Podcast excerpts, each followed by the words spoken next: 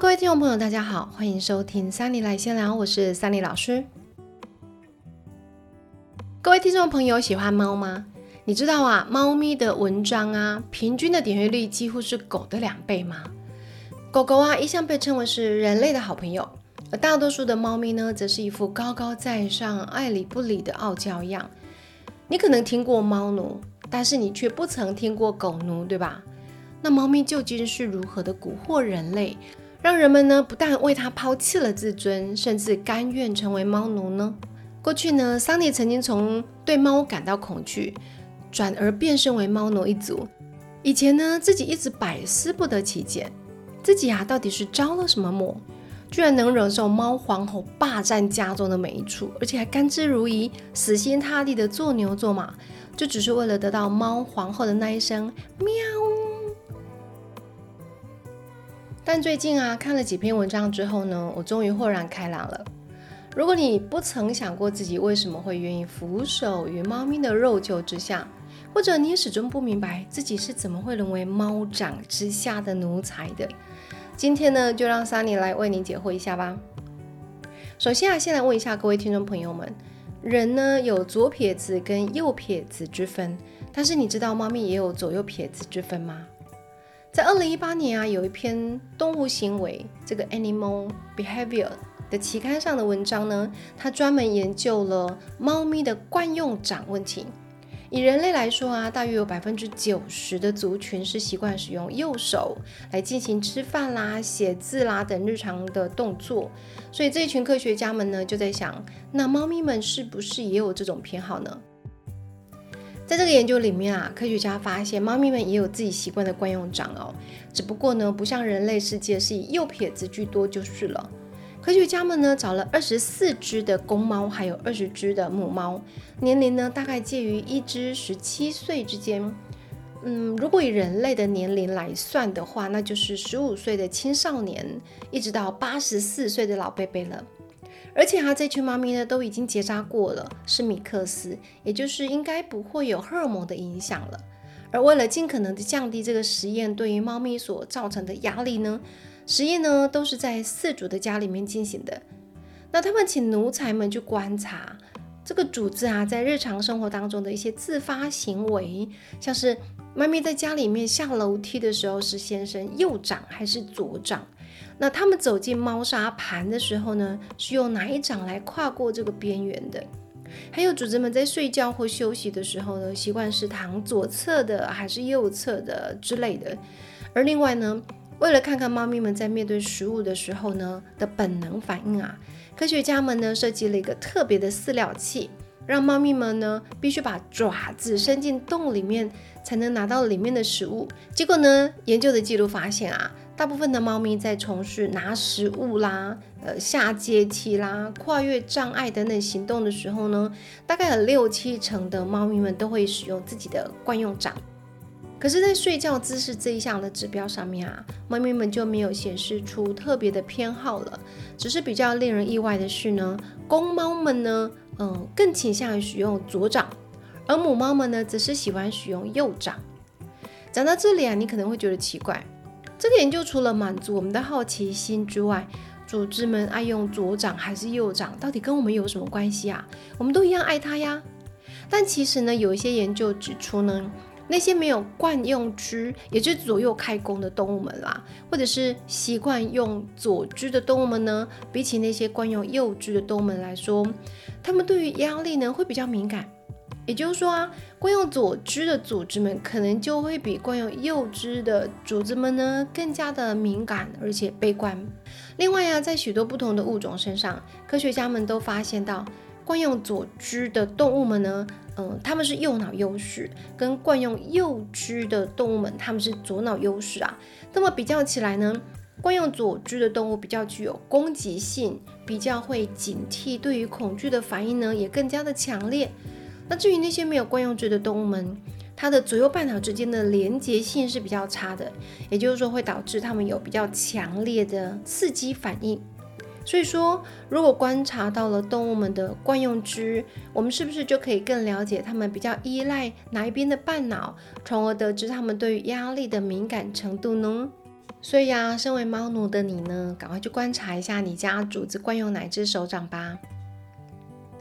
那刚刚讲到了猫咪的惯用手，如果你有养猫，或者是你是爱猫人士的话，相信你一定对于猫咪那柔嫩 Q Q 的肉掌无法抗拒吧？过去呢，桑尼会像一个变态大叔、変态偶机上一样，会抓起我家猫皇后的肉球，狂闻、狂磨蹭，甚至呢都想把它呢给放到嘴巴里面去咬一咬。只是后来啊，被我的理智线给拦下来了，因为我真的很怕它会伸出爪子把我的脸给抓花了。但是啊，你有仔细看过猫咪的肉掌吗？你知道有人说从猫咪的肉掌的长相啊，就可以看出猫咪的个性吗？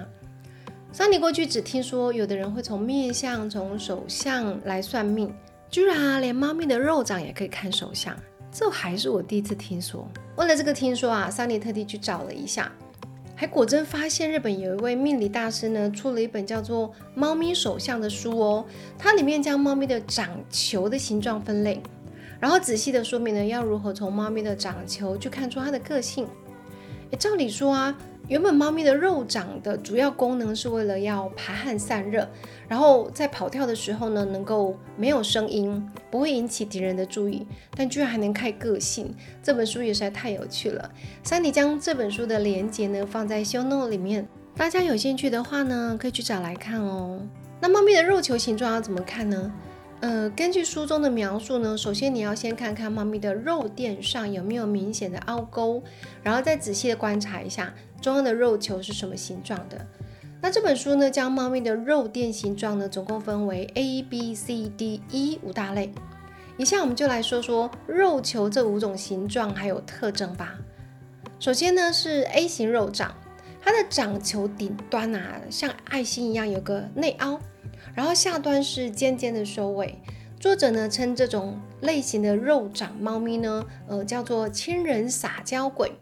它的个性特征呢，主要就是很讨人喜欢啦，喜欢跟主人说话，属于那种每问必喵的讨喜个性。而且它也是撒娇跟呼噜还有磨蹭的第一名哦，是家里面的开心果。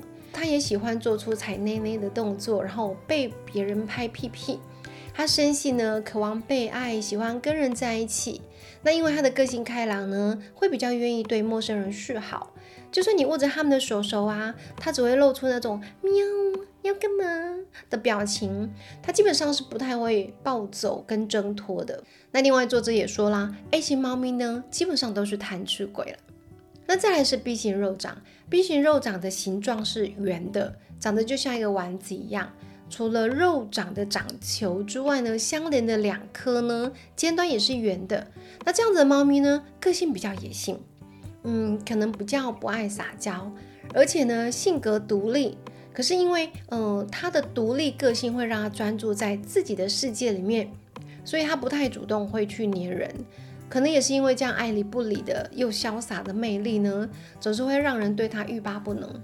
那虽然它不讨厌人类。可是呢，你最好还是跟他们保持一点距离，他们会比较自在一点啦。那作者称这种肉长的猫咪呢，叫做超级冒险王。它的个性特征呢，就是属于狂野型的，生性呢爱冒险，是那种你拿逗猫棒跟它玩，你会非常有成就感的类型。另外啊，他们也非常的热衷于狩猎游戏哦，可能一个不注意就会抓猎物回来给奴才。另外，这类型的猫咪呢，人缘相当好，不论在人类群里面还是在猫咪群里面，都非常的受欢迎呢。接下来是 C 型的肉掌猫，它的肉掌形状是顶端呢是平的，然后两边呢会微微的隆起。作者啊称这类型的猫咪叫做居家文静的气质小生，意思就是比较优雅啦，它不太会做剧烈的大动作。基本上呢，他们通常不太会打扰到奴才的生活，或者是制造麻烦。个性属于比较孤傲一点，喜欢安静，我行我素。嗯，他们只对自己有兴趣的事物会坚持，而且不太喜欢搭嘎其他的人或者是动物。所以这种猫咪呢，很适合呃需要有自我空间的猫奴。只是要注意，它们呢通常对食物比较挑嘴。那这种个性沉稳的西型猫咪呢？嗯，他们也比较接受被大家拍照，也不太介意有客人来家里玩。不过也因为他们比较文静啦，作者有说你要注意哦，因为他们很会忍耐。嗯，身体如果有不太舒服，可能也不会表现出来。那猫奴们呢，在平常的日常生活当中，要稍微用心的去注意一下它们的细微变化，不要太粗心哦，不然很可能你就没有发觉到，其实猫咪已经生病了。再来呢是低型肉长，低型肉长的猫咪长球啊，形状其实跟 C 型猫咪还蛮相近的，除了顶端一样是平的之外呢，两边的长球会比较平坦一点点，而且它的长球本身的沟纹呢是比较浅的。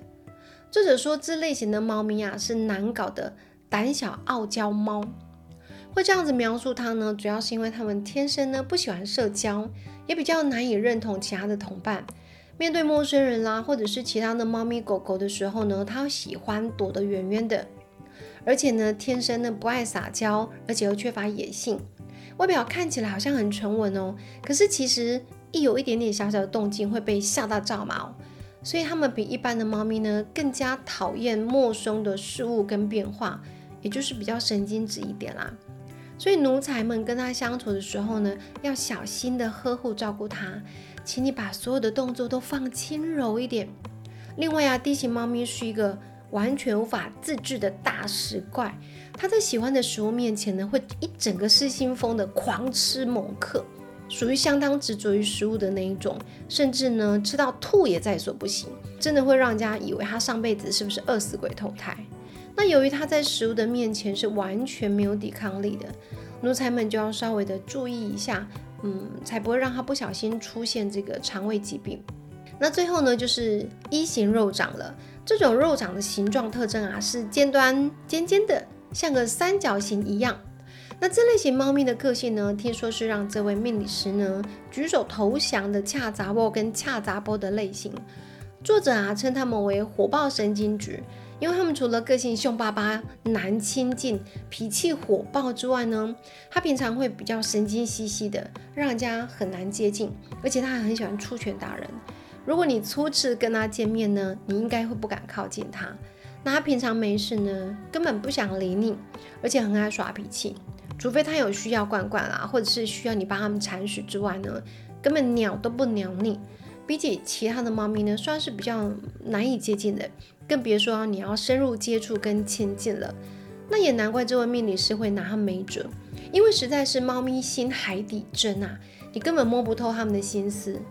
如果你的猫咪属于这一个类型呢，你需要多花点心思，长时间的去陪伴它，然后去观察它的行为之后呢，了解它的好恶，嗯，可能比较能够攻破它的心房。以上啊，就是这位命理师所描述的五种猫咪的类型了。那奴才们赶快把猫族的手手拿起来比对，看看有没有很准呢？说到这里啊，大家有没有想过一件事情？狗狗呢会被称为人类最忠心的朋友，而且打从远古时候呢，狗狗便尽心尽力的帮助人类救助急难啦、协助办案啦，或是引导盲人之类的。所以呢，人类跟狗狗的亲密关系啊，是不难理解的。但是呢，仔细想想，猫咪到底为人类做了什么呢？它们每天不是饱食终日、懒洋洋的躺着晒太阳，或者是发呆，偶尔起来闲晃之外呢，猫咪好像完全没有什么贡献诶。但听说全世界的豢养家猫呢，居然比狗狗还多诶。人类啊，明明称自己是万物之灵，但在猫咪的面前却毫无招架之力。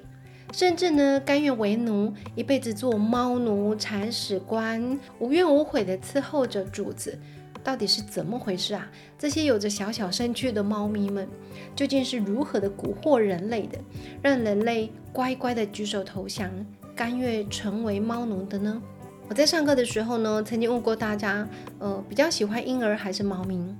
结果呢，你知道吗？不论是男生还是女生呢，几乎全班都一面倒的站在猫咪那边，还说婴儿很麻烦啊，整天只会哭啊、吃啊、睡啊，还要帮他换臭的要死的尿布，一点不可爱，还不如猫咪那样子抚慰人心呢。我想我大概明白了，为什么台湾的出生人口啊会年年下降到一个负成长的状态。许多的年轻人呢都不爱生小孩，反而会养宠物来代替的原因了。不过啊，虽然许多人觉得婴儿麻烦，也有人觉得婴儿呢不比猫咪可爱，但是其实你知道吗？人们呢之所以会觉得猫咪可爱呢，主要就是因为猫咪的长相啊，引发了人类大脑里面一个很重要的机制。这个机制呢，就是由著名的动物行为学家康拉德·洛伦兹他在一九四三年所提出的幼儿基模 （baby schema） 的理论。那幼儿基模呢，指的就是说婴儿身上的一些形体特征，例如呢，头骨的体积啊，会占整体身体的较大比例，也就是头大身体小。然后呢，猫咪的体积呢，跟婴儿是相近的，颚骨比较小，就是下巴啦。那脸部呢，看起来脸颊鼓鼓圆滚滚的。另外啊，在小小的猫脸上，却有着一双不合比例的大眼睛，等等这些特征呢，就是所谓的幼儿基模。哎，大家有发觉吗？其实猫咪的眼睛超级大颗，哎，在那样子小小的身躯跟脸蛋上，纯猫的眼睛啊，几乎和人类的一样大，而幼猫的眼睛呢，在小脸上看起来啊，更是水汪汪的。猫的眼睛不仅大，连摆放的位置呢都很巧妙。猫咪啊，和其他动物很不一样的地方就是，它们的眼睛呢是在脸部的中央。可是其他许多可爱的小动物们，像兔子呢，它们的眼睛大多长在头部的两侧，那这是为了让它们能拥有更宽广的视野。就连狗狗的眼睛呢，也都稍稍微的偏离中央。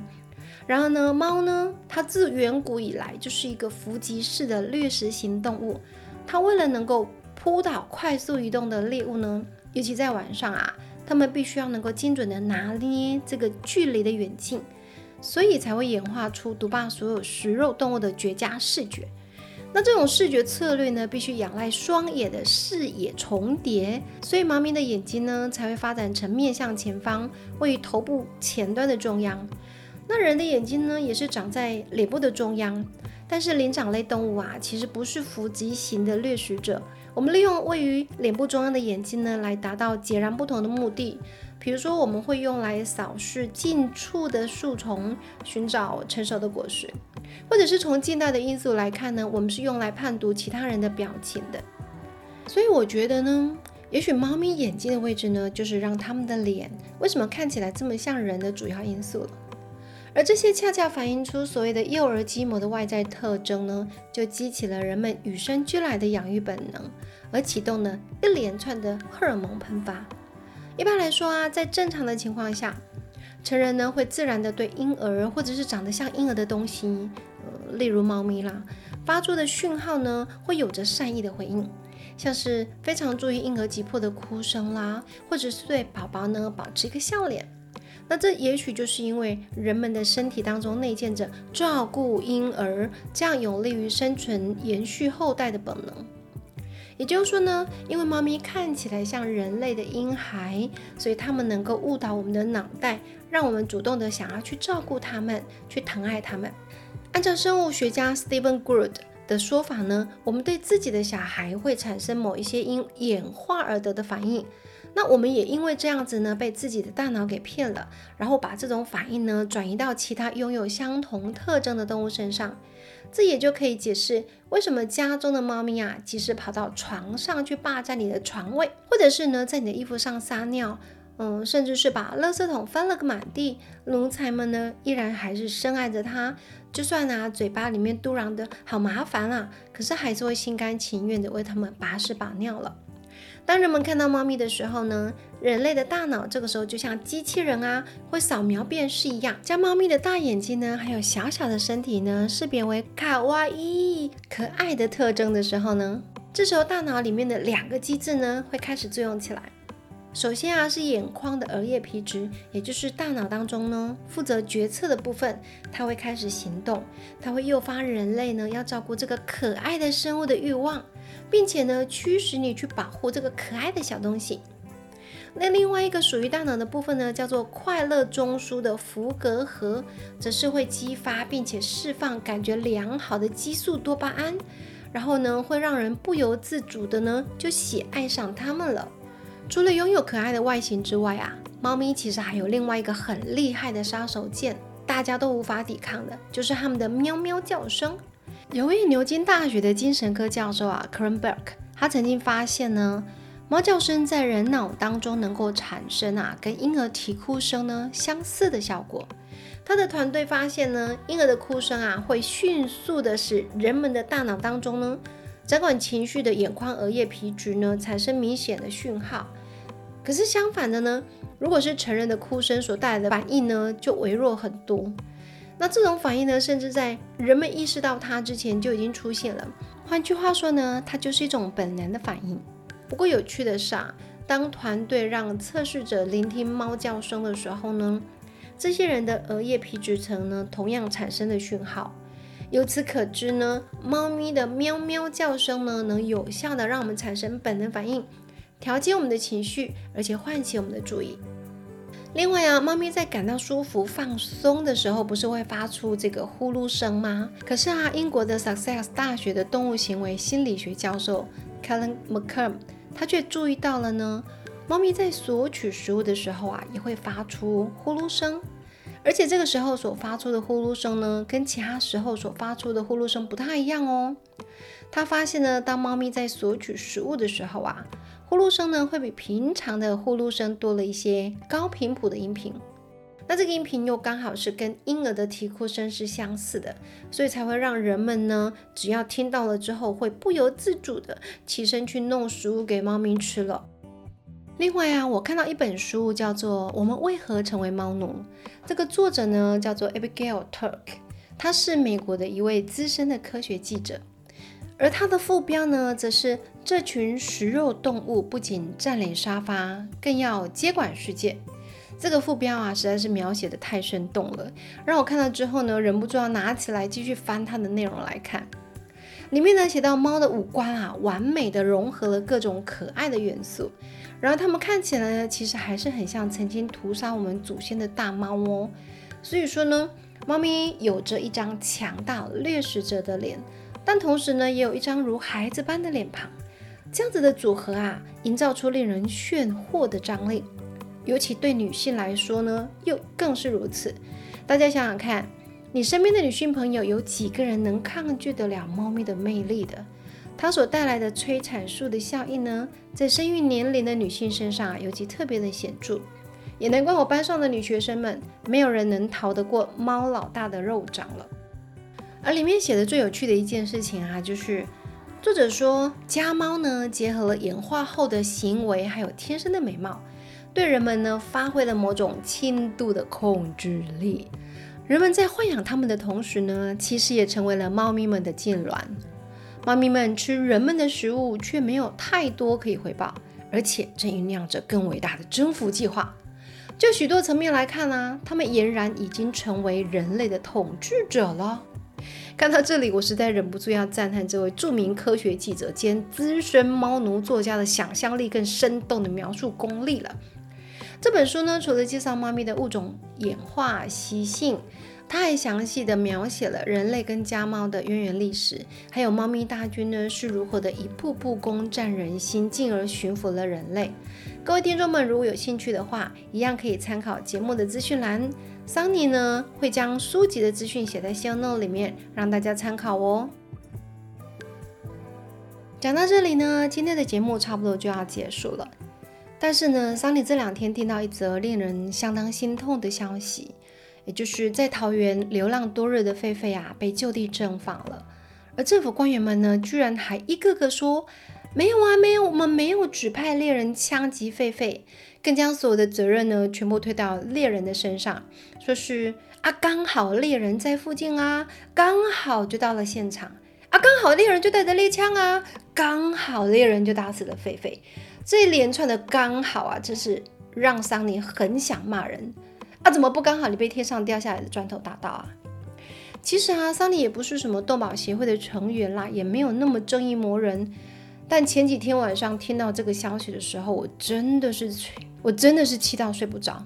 我就不明白了，这狒狒啊，流浪多日是有伤到人吗？是有抢人食物吗？还是有霸占机车或民宅吗？